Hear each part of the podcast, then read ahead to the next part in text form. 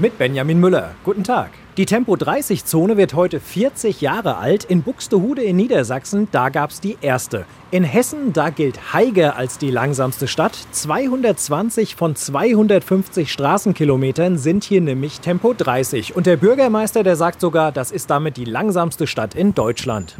Ich bin hier eben reingefahren und da merkt man schnell, auf der Durchgangsstraße ist 50 erlaubt. Aber sofort, wenn man rechts oder links abbiegt, wird es dann zur 30er-Zone. Wir hören mal kurz in meinen Selbsttest rein. So, also hier war jetzt schon die erste Ecke. Ich glaube ehrlich gesagt, ich hätte Vorfahrt gehabt, aber die andere Person ist einfach vorgefahren. Und genau, auch den Hickenweg weiter hoch ist jetzt alles Tempo 30. Ah ja, hier sind auch die gestrichelten Linien, dass man auch darauf achtet, dass rechts vor links ist.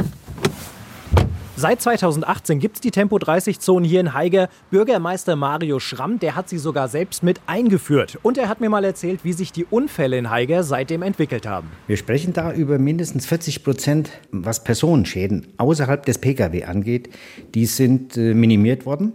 Äh, die verunfallten Pkw-Pkw statistischen Zahlen sind ungefähr bei 20 bis 25 Prozent. Ich habe mich in Haiger mal umgehört, wie die Leute das hier so finden. Erstmal bei Autofahrern, die nicht direkt aus Haiger kommen. Es hat ja immer alles Vor- und Nachteile, sag ich mal. Aber ich persönlich, mir macht das jetzt nichts aus. Ich bin Autofahrer, ja, aber ich finde das gut. Ja, doch, weil hauptsächlich auch ganz viel rechts vor links ist. Kann man sowieso gar nicht bis zu 30 km/h beschleunigen, bis auf die Hauptstraße vorne. Also alle, die ich hier getroffen habe, finden Tempo 30 gut, zumindest dann, wenn die Durchgangsstraßen weiter bei 50 bleiben.